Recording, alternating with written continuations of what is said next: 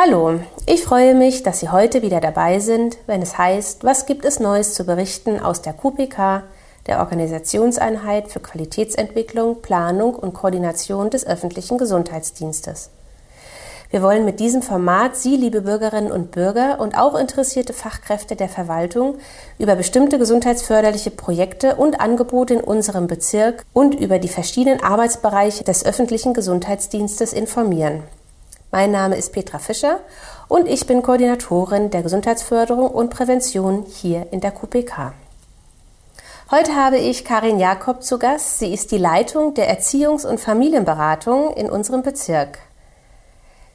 Karin Jakob ist seit 2016 hier die Leitung in der Erziehungs- und Familienberatung, aber bereits seit 30 Jahren in der Erziehungsberatung tätig. Darüber hinaus ist sie im Vorstand der Bundeskonferenz für Erziehungsberatung und auch im Vorstand der Landesarbeitsgemeinschaft für Erziehung hier in Berlin. Herzlich willkommen. Ich freue mich, dass du da bist. Ja, ich mich auch, dass ich heute über uns erzählen darf, über unser Angebot. Ja, bin sehr gespannt. Ähm, können wir auch direkt einsteigen? Was ist das, die Erziehungs- und Familienberatung? Was können sich da unsere Zuhörer darunter vorstellen? Erziehungs- und Familienberatung ist ein Angebot, ich sage immer ganz niedrigschwellig, wo man kommen kann, wenn man rund um die Familie jetzt erstmal im weitesten Sinne Schwierigkeiten, Probleme, Fragestellungen hat nun nicht mit allen Fragen, sondern wir haben schon eine spezielle Ausrichtung. Wir sind quasi eine Hilfe zur Erziehung, so heißt es immer ganz offiziell. Das ist auch ganz wichtig, finde ich, deswegen erwähne ich das, weil die Familien, Eltern, Kinder, Jugendliche und so weiter, die haben Rechtsanspruch darauf. Das steht ihnen zu. Und das kann man äh, nutzen, anfragen, wenn man ja Probleme in der Familie hat. Also es geht bei uns vor allen Dingen um Beziehungsprobleme. Also wir können nicht sagen, wo es irgendwelche Gelder unbedingt gibt oder so, so eine Geschichte nicht. Also nicht alles rund um die Familie, aber alles, wo es um Beziehungen geht, wo es ums gesunde Aufwachsen geht, ums Miteinander in der Familie geht. Oder auch auf, um Auffälligkeiten von Kindern, Jugendlichen, irgendwie Schwierigkeiten im familiären Zusammensein, würde ich mal sagen. Und das ganz Besondere, weil Erziehungsberatung bieten ja einige Menschen, Institutionen oder auch private Träger, Menschen, die dafür auch etwas verlangen, irgendwie, wo man das im Privat bezahlen muss. Und das ist das Geniale. Wir nennen uns institutionelle Erziehungsberatung. Ist jetzt erstmal so ein schwieriger Begriff, finde ich aber der ist mit ganz vielen Qualitätsstandards verbunden. Und ich sage immer, das Herzstück und das Besondere der institutionellen Erziehungs- und Familienberatung ist, dass wir ein multiprofessionelles Team haben. Hört sich jetzt vielleicht auch mal ein bisschen groß erstmal an, aber das bedeutet, wir sind alles Psychologen, Sozialarbeiter und haben die verschiedensten therapeutischen, psychotherapeutischen oder beraterischen Zusatzausbildungen. Also wir sind auch approbiert. Das ist immer sind so klinische Psychologen, sage ich jetzt mal, oder Kinder- und Jugendlichen Psychotherapeuten und haben aber dadurch wirklich eine ja, ein breites Team mit vielen Kompetenzen und das macht das Besondere aus einmal. Und wer kann dann noch mal kommen zu euch? Also ist es tatsächlich, wenn man in der Familie Probleme hat, also sagst Beziehung, also einerseits mit dem Partner Probleme hat, aber auch mit dem Kind in der Beziehung? Genau, das, das passt schon mal. Also offiziell heißt es immer, Eltern können zu uns kommen, ganze Familien können zu uns kommen. Kinder, das ist auch ganz wichtig, betone ich jetzt immer mal, und Jugendliche, junge Erwachsene so ein formaler Begriff ist noch alle an der Erziehung Beteiligten, mhm. also die irgendwie was damit auch noch zu tun haben. Junge Erwachsene dürfen auch kommen, wenn sie noch so im Ablösungsprozess von der Familie sind. Oder aber auch, es dürfen auch noch werdende Eltern kommen. Also praktisch gerade auch schon in der Stufe auf dem Weg dahin, weil das ist auch eine sehr herausfordernde Stufe, ja. Eltern zu werden oder ja. Entwicklungsaufgabe könnte man auch sagen. Ja. Ja, wie finden die Eltern euch dann? Wie kommen sie zu euch? Werden sie empfohlen, wenn sie vorher Schwierigkeiten haben oder können sie die Nummer einfach im Internet finden und euch einfach anrufen oder gibt es da Auflagen? Es ist unterschiedlich, sage ich mal. Die Grundvoraussetzung ist eigentlich erstmal oder die Grundidee freiwillig. Jeder kann kommen, der für sich sagt, ich habe da irgendwie ein Problem im familiären Miteinander, sage ich jetzt mal, zu Hause mit uns. Oder es können auch die Großeltern sein, das kommt auch durchaus vor. Und dann, und es können ganz kleine Probleme oder auch ganz große sein. Es ist sehr unterschiedlich, sehr individuell. Freiwillig heißt, Sie können uns anrufen, das sind typische Wege. Sie können, manche kommen direkt hierher und melden sich an und sagen, oder die Kita hat sie von unten hochgeschickt, gehen Sie da mal hoch und gucken mal, ob Sie einen Termin kriegen können. Es kann sein, es passiert auch häufig per E-Mail, dass Sie sich bei uns anmelden. Und wir haben auch extra eine Sprechstunde, wir nennen es Sofortsprechstunde. sprechstunde donnerstags in der Zeit von 16 bis 18 Uhr, momentan noch telefonisch wegen der Corona-Maßnahmen, können Sie einfach kommen, ohne auch einen Termin zu machen, um also erstmal so mit einem Berater zu sprechen. Das ist vielleicht wichtig im Unterschied zu den klassischen Anmeldewegen, dass Sie in der Regel erstmal unsere Teamassistentin am Telefon haben. Wir haben eine Teamassistentin und die ist quasi da und nimmt die Anmeldung entgegen und wir schauen dann miteinander im Team, wer ist der geeignete dafür, wer hat einen Termin für die frei, was bieten wir ihnen an. Das macht dann der Berater, die Beraterin immer direkt selber. Es gibt auch noch andere Zugangswege. Es gibt auch noch, sage ich mal, so geschubste, geschickte Klienten. Da würde ich auch noch mal drauf eingehen. Aber ganz wichtig ist mir noch, das ist kostenfrei. Mhm. Da fragen viele nach. Und Sie müssen nicht, das fragen auch viele, weil es ja auch therapeutische Angebote auch oder beratungstherapeutische Angebote sind. Sie müssen keinen Krankenschein mitbringen.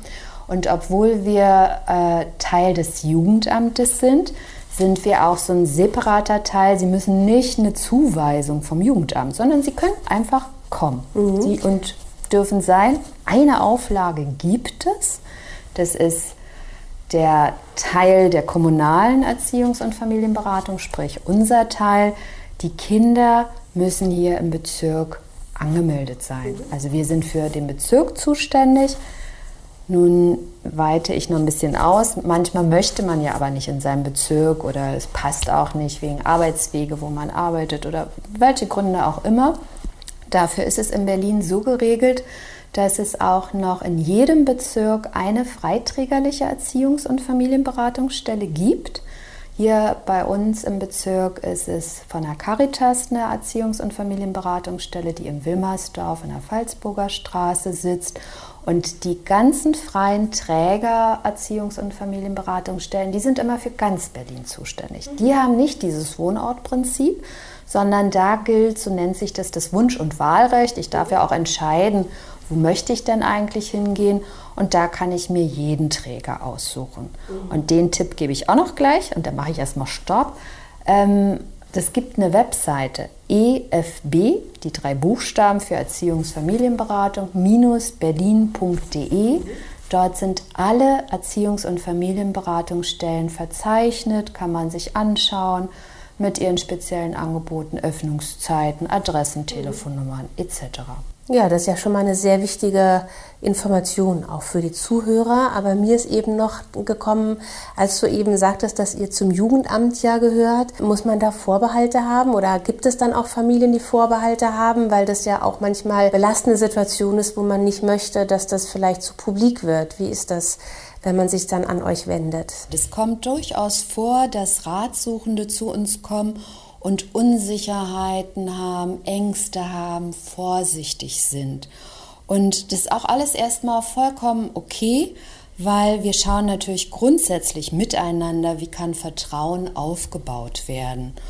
Und ich denke, das liegt daran, dass zumeist bei Jugendamt an den Regionalsozialpädagogischen Dienst an erster Stelle gedacht wird, kurz RSD genannt. Und diese Vorbehalte, die kommen manchmal auch hier bei uns an. Die hat natürlich auch nicht jeder, aber die müssen wir mitdenken. Und die führe ich darauf zurück, dass in der öffentlichen Wahrnehmung das sogenannte Wächteramt im Vordergrund steht in den Gedanken und viel zu wenig im Blick ist, dass der RSD genauso wie wir natürlich vor allem frühzeitig helfen möchte und dafür verschiedene Hilfen hat und genauso wie wir, deren Ziel es ist, die gelingende Erziehung, das gesunde Aufwachsen zu unterstützen. Und weil uns das aber bewusst ist, dass Jugendamt leider manchmal in der, in der öffentlichen Wahrnehmung eher so diese negative Seite betont und diese ganz positive Unterstützungsseite zu wenig im Blick ist, haben wir uns aber als EFB auch ganz klar abgegrenzt als eigenständiger Bereich des Jugendamtes, um hier diesen Schutzraum zu bieten, sich mit uns über ganz private Themen austauschen, öffnen zu können. Wichtig ist uns deshalb, dass hier auch wir ganz bewusst räumlich abgegrenzt sind von den anderen Abteilungen des Jugendamtes, hier in der Haubachstraße und auch inhaltlich sind wir abgegrenzt von den anderen Bereichen des Jugendamtes durch die Schweigepflicht, die wir alle unterliegen. Das ist ähnlich wie beim Arzt die Schweigepflicht, das ist auch gesetzlich so geregelt. Und diese Schweigepflicht gilt auch gegenüber den Kollegen, all unseren Kollegen im Jugendamt. Wir dürfen zum Beispiel noch nicht mal sagen, ob sich jemand hier bei uns angemeldet hat, ob jemand bei uns in Beratung ist, außer wenn Eltern das wünschen, wenn die den Wunsch haben und wir es auch für hilfreich halten, dass wir miteinander mit anderen Fachkräften ins Gespräch kommen, um die Hilfen abzustimmen oder aber, wenn wir und die Ratsuchenden meinen, Mensch, unsere Hilfen alleine reichen nicht, es braucht etwas mehr, dann können wir das machen und brauchen dann aber ganz ausdrücklich die Schweigepflichtsentbindung. Und ich möchte noch mal ganz ausdrücklich betonen, unser Hauptanliegen ist genauso wie bei allen im Jugendamt, unser Blick ist immer aufs Kindeswohl, aufs Elternwohl und aufs Familienwohl gerichtet. Also eigentlich kommen alle Themen zu uns. Das kann sein, ich bin überfordert. Mir geht es nicht gut als Mutter, als Vater. Wir haben Schwierigkeiten in unserer elterlichen Beziehung, aber vielleicht auch in unserer Paarbeziehung. Wir wissen nicht, ob wir uns trennen wollen. Das kann sein, dass Schulschwierigkeiten da sind. Es kann sein, so gerade im frühen Kindesalter, das Kind trotzt oder wütet so sehr. Ist denn das eigentlich alles normal? Es können aber auch Fragestellungen sein. Ich frage mich, ob mein Kind hochbegabt ist. Mhm. Es kann sein, Jugendliche, die sich ritzen. Es kann sein, dass auch wirklich schon Kindeswohlgefährdungsthemen im Raum stehen. Es kann sein, dass Eltern eine psychische Erkrankung haben und nicht wissen, wie sie das mit ihren Erziehungsaufgaben, wie sie ihre Rolle als Elternteil überhaupt ausfüllen können. Also eigentlich alles. Mhm. Wahrscheinlich habe ich ganz viel vergessen, was noch dazu gehört. Ein Schwerpunktthema, würde ich mal, also schon mal sagen, ist mittlerweile, dass wir ganz viel mit Trennung, Scheidung zu tun haben. Das ist deutschlandweit so. Ich würde mal schätzen, so um die Hälfte aller Anfragen drehen sich darum. Und da ist es so, dass es Eltern sind, die im Vorfeld vielleicht der Trennung zu uns kommen, um zu sagen, Mensch, wie sagen wir es dem Kind, wie kann es gehen? Es kann aber auch sein, wir nennen das Ambivalenzberatung. Wir wissen eigentlich noch nicht so richtig, aber das Schreckgespenst der Trennung schwebt so im Raum und wir wissen noch nicht, ob wir es machen sollen oder nicht.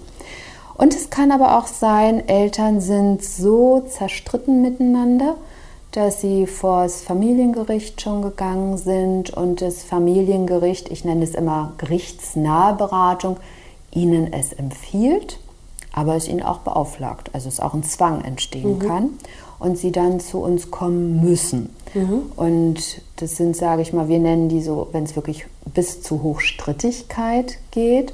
Und generell ist bei diesen Trennungsthemen geht es ja darum, wie, welches Elternkonzept wollen wir zukünftig leben? Wie kann das aussehen? Was passt zu uns? Weil wir können uns als Liebespaar trennen und das ist vollkommen okay natürlich, aber wir bleiben ja Eltern. Und wie soll das gehen und wie wollen wir das machen? Mhm.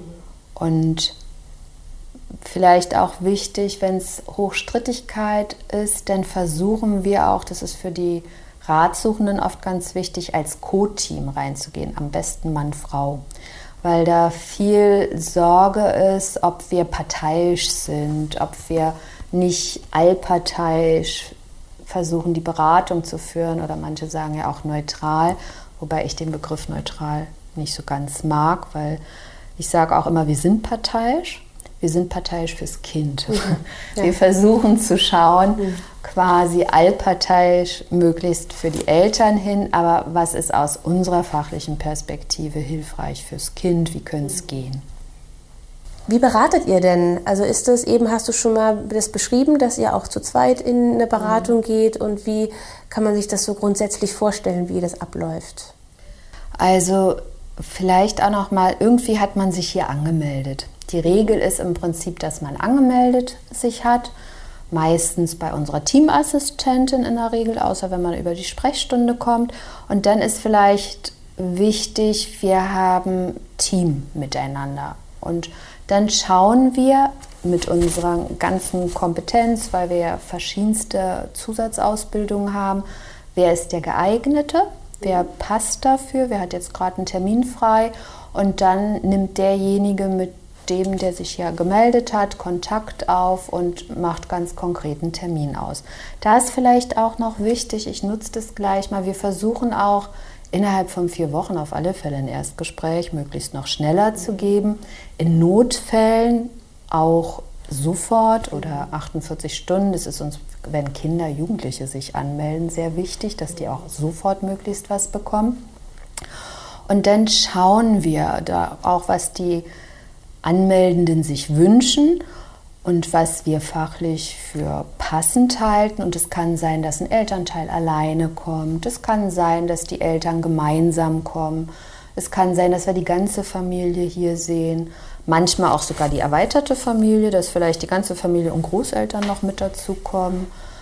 Jugendliche in der Regel eher allein. Aber das kann auch sein, dass die auch mal gemeinsam. Also es ist alles möglich mhm. und das finde ich das Geniale an der EFB. Wir können auch wechseln. Wenn wir denken, jetzt hat sich die Problemlage verändert oder im Laufe der Gespräche kristallisiert sich was anderes heraus. Man erzählt ja vielleicht nicht alles gleich am Anfang. Mhm. Kann es auch sein, dass wir vielleicht mit dem einen Elternteil begonnen haben und dann stellt sich raus, Mensch, der andere ist noch wichtig und dann können wir gucken, passt es noch, das zusammenzuführen? Nehmen wir einen Kollegen, Kollegin nochmal hinzu? Oder wechseln wir auch? Weil hat vielleicht eine andere Fragestellung, da wäre wer anders geeignet. Dann kann auch sein, dass der Beratungsprozess bei einem von uns aufhört und mit Absprache natürlich immer mit den Ratsuchenden wir auch wechseln. Und ist das immer in Präsenz dann oder gibt es auch andere Möglichkeiten? Durch Corona haben wir gelernt, andere Möglichkeiten wahrzunehmen. War auch ein bisschen schwierig, weil wir nicht die technische Ausstattung so richtig gut hatten und manchmal jetzt immer noch nicht so richtig gut haben. Aber wir bieten auch Videoberatung an, Telefonberatung, Beratungsspaziergänge. Also wir schauen, ja, was uns einfällt zu machen und haben dadurch auch gelernt. Das war das Positive jetzt an Corona. Manchmal ist es schwierig, ähm, getrennte Eltern wohnen ja nicht immer in der gleichen Stadt, nicht unbedingt in Berlin, manchmal sogar in einem anderen Land. Und da haben wir immer Schwierigkeiten, wie soll man da Elternberatung machen? Und durch Videoberatung geht es plötzlich. Toll. Wir machen hier Beratung ja. europaweit. Ja. also das ist toll und das wird auch erhalten bleiben. Ja.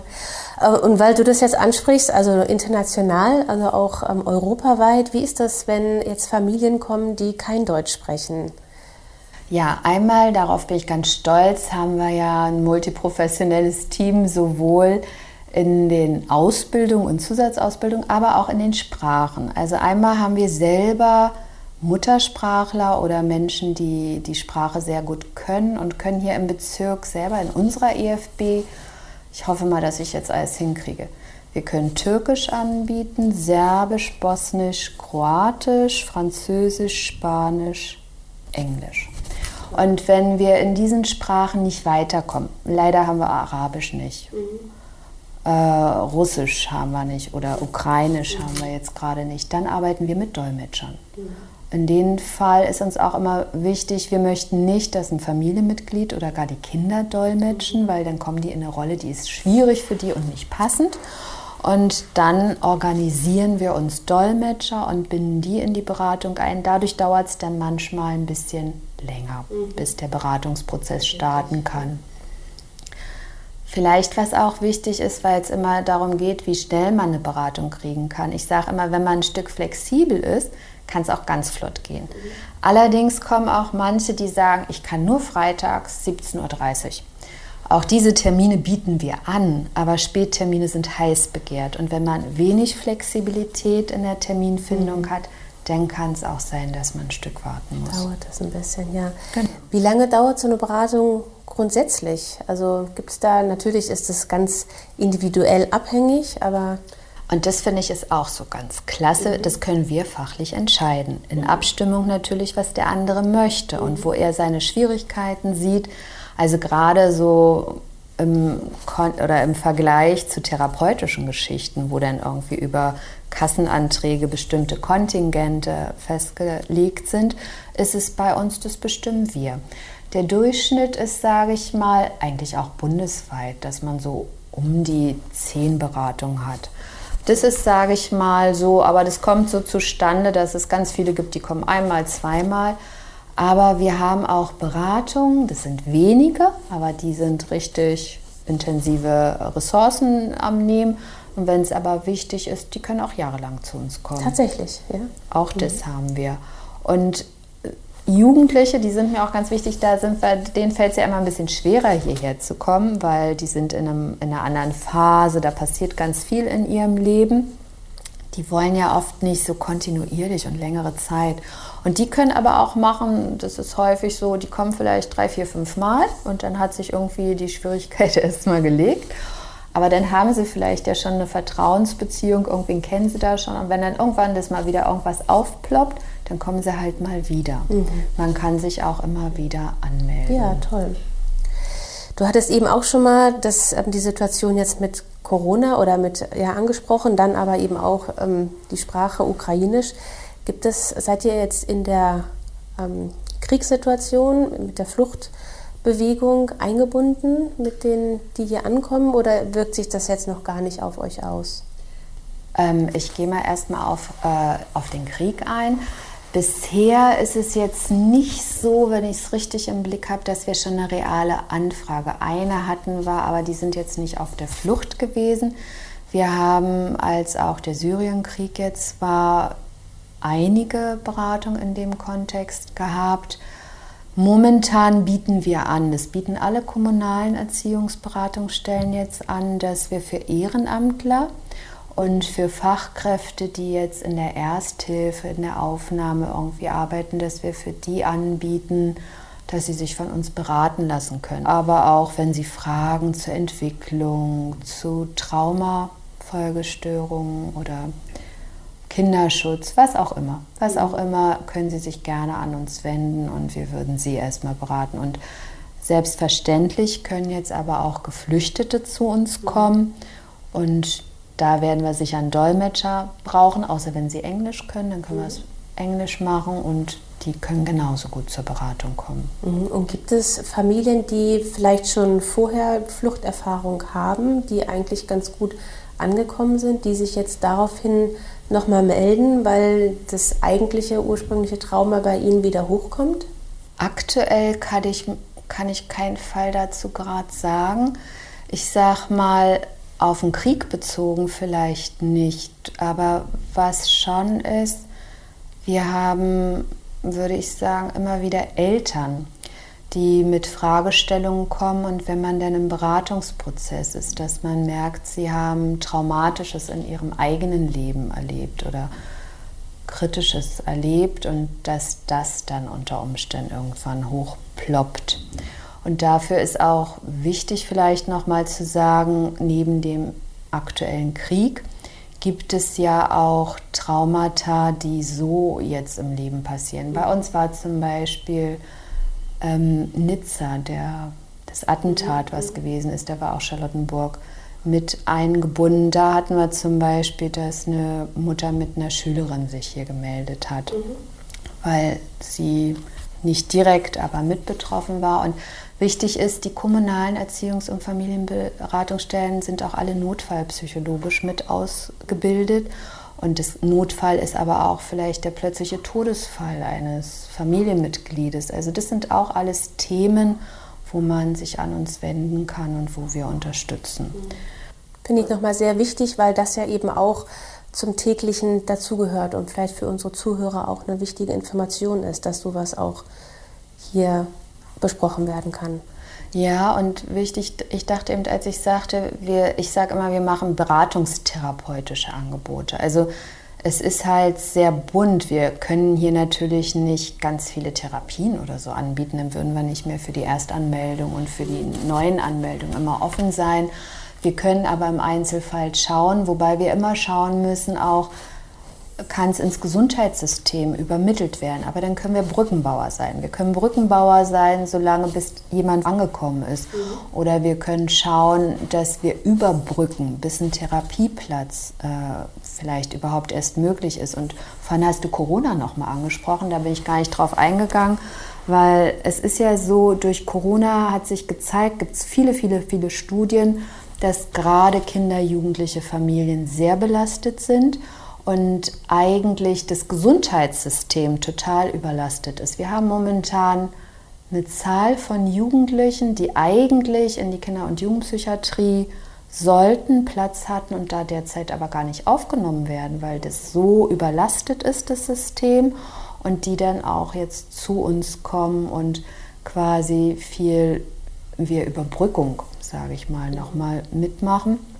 Und da glaube ich, müssen wir uns alle noch ein Stück aufstellen, weil es zeigt sich, es hat sich gezeigt, viel mehr Depressionen bei Kinder, Jugendlichen, Essstörungen. Wir reden schon davon, dass Schulverweigerung mehr zugenommen hat oder schwerer zurückzuführen ist. Also ich glaube, da wird noch einiges auf uns zukommen und es zeigen ja zahlreiche Studien in Deutschland. Mhm. Gibt es denn ähm, auch das Thema Suizidalität? Was hier aufkommt? Ja, das kommt auch auf. Äh, Suizidalität müssen wir auch immer ein Stück weit natürlich mit im Blick haben bei den Erwachsenen, bei den Eltern, aber insbesondere auch bei Jugendlichen, weil unabhängig von Corona ist das Jugendalter das Alter, wo die höchste Suizidrate generell ist vom Alter her. Es ist einfach ein sehr herausforderndes Alter, wo es ja ganz viel um Identität geht, eigene Orientierung und so weiter. Und das müssen wir prinzipiell mit im Blick haben. Was aber natürlich auch wichtig ist, nochmal zu sagen, wir sind niedrigschwelliges Angebot. Wir sind aber kein Krisendienst. Mhm. Am Wochenende sind wir auch beispielsweise gar nicht da. Und wir müssen natürlich auch immer schauen, wo sind unsere Grenzen und wo brauchen wir möglicherweise auch andere Helfer, andere Einrichtungen mhm. dazu.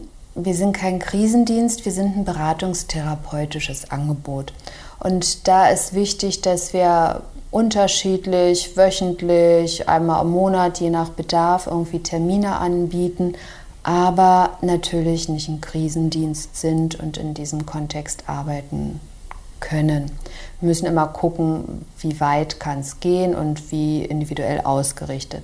Wichtig ist mir an der Stelle nochmal so neben den ganz individuellen Zielen derjenigen, die zu uns kommen, es geht uns immer letztendlich ums gelingende Erziehen, könnte man sagen, gelingende Erziehung und das gesunde Aufwachsen von Kindern.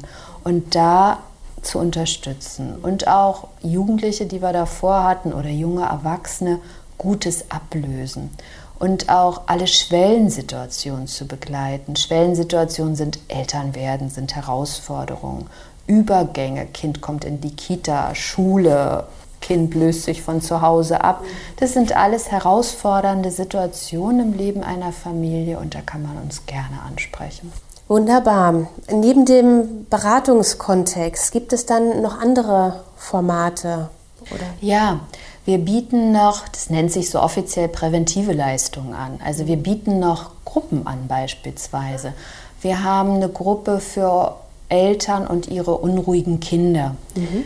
Wir werden demnächst eine Gruppe anbieten für Eltern mit Kleinkindern, Säuglingen, die psychische Probleme haben, psychische Belastungen haben.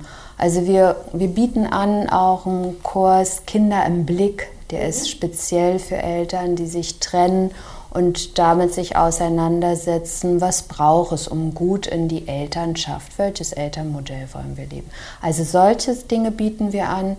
Wir bieten aber auch an für Kitas, Schulen kommt es manchmal, mal einen Elternabend zu machen oder eine Infoveranstaltung zu irgendeinem Thema, was Eltern brennend interessiert. Mhm. Das sind so die präventiven Leistungen. Und wir sind aber auch noch Fachdienst des Jugendamtes. Das ist nochmal was ganz Spezielles und das ist auch abzutrennen von den Beratungen. Die Berater würden nie für die gleiche Familie den Fachdienst machen. Wir werden angefragt für bestimmte Dinge wie erweiterter Förderbedarf von Pflegekindern zu begutachten oder zu begutachten mit dem schulpsychologischen Dienst, ob es eine integrative Lerntherapie gibt beispielsweise. Ja, das ist ja sehr umfänglich, was ihr unter dem Begriff Erziehungs- und Familienberatung leistet. Du hast es eben schon mal kurz angesprochen, aber ich wollte dich noch mal bitten, vielleicht so ein Bild einfach auch aufzumachen, wenn du eure ganzen Leistungen zusammen so siehst. Wie könnte man ein Bild zeichnen von dem, was ihr macht? Also ich würde sagen, wir sind ein Ort, wo man kommen kann, wenn man Fragen zu seiner Familiensituation hat. Und das habe ich vorhin noch gar nicht erwähnt. Man kann nämlich auch anonym kommen. Das ist auch vielen ganz wichtig, dass sie anonym kommen. Und dann kann man hier mit uns sortieren, schauen, was hilfreich, was unterstützend sein kann, um das gut miteinander hinzubekommen, gut in seiner Elternrolle, gut im familiären Zusammensein zu sein gut, alle wollen doch, dass ihre Kinder gut groß werden und tolle Menschen später sind. Und da sind wir oft auch durch unsere Kompetenzen Brückenbauer hin zur Schule, zum Gesundheitssystem, zur Kita. Und was, darauf bin ich ganz, ganz stolz, die Erziehungs- und Familienberatung in Deutschland hat eine Wirkungsevaluation gemacht und das ist nachgewiesen, wow. ganz unabhängig. Wow. Wir sind eine absolut wie haben sie immer gesagt, mit Goldpunkten nachgewiesene, na wirksame Hilfe im familiären Zusammensein, im Lösen von Problemen, im Miteinander und ja, mit der psychischen Gesundheit. Ja, großartig. Herzlichen Glückwunsch. Ich stolz drauf. ja. Gibt es nicht häufig, das so belegt zu haben. Ja, vielen Dank, liebe Karin, ähm, für die sehr interessanten Einblicke, die unsere Zuhörer und Zuhörerinnen ähm, ja, durch diesen Beitrag bekommen konnten.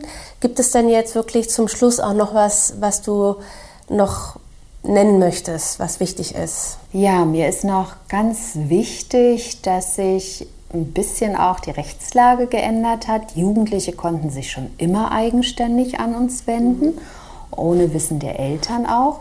Und mittlerweile dürfen das auch Kinder die haben auch einen eigenen Rechtsanspruch. Und natürlich muss man dann immer aufpassen, die Eltern haben natürlich auch ein Recht zu wissen, was ist mit ihren Kindern. Mhm. Aber Kinder dürfen sich auch ganz alleine zu uns wenden, wenn sie das möchten, weil sie Schwierigkeiten haben. Mhm. Und natürlich schauen wir dann miteinander, Mensch, brauchen wir die Eltern und wie kriegen wir die rein oder wie kriegen wir das Kind auch dazu, wenn es notwendig ist, gemeinsam damit drüber zu sprechen. Aber wenn es gar nicht geht und das Kind sonst keine Chance hätte, seinen Kummer mal loszuwerden, dann können und dürfen wir auch ohne Wissen der Eltern Kinder beraten.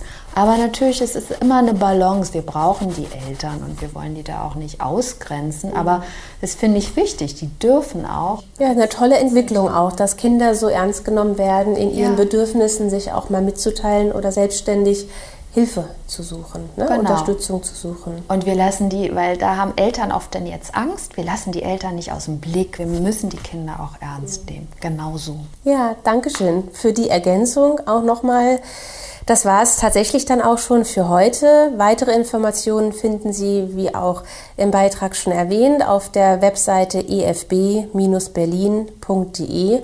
Und wir werden auch nochmal in der Beschreibung dieser Episode die Adresse des Krisendienstes aufführen für Sie, falls da Notwendigkeiten gibt, sich an die zu wenden. Wir wünschen Ihnen auf jeden Fall alles Gute und freuen uns, wenn Sie beim nächsten Mal wieder dabei sind, wenn es heißt, was gibt es Neues zu berichten aus der QPK, der Organisationseinheit für Qualitätsentwicklung, Planung und Koordination des öffentlichen Gesundheitsdienstes?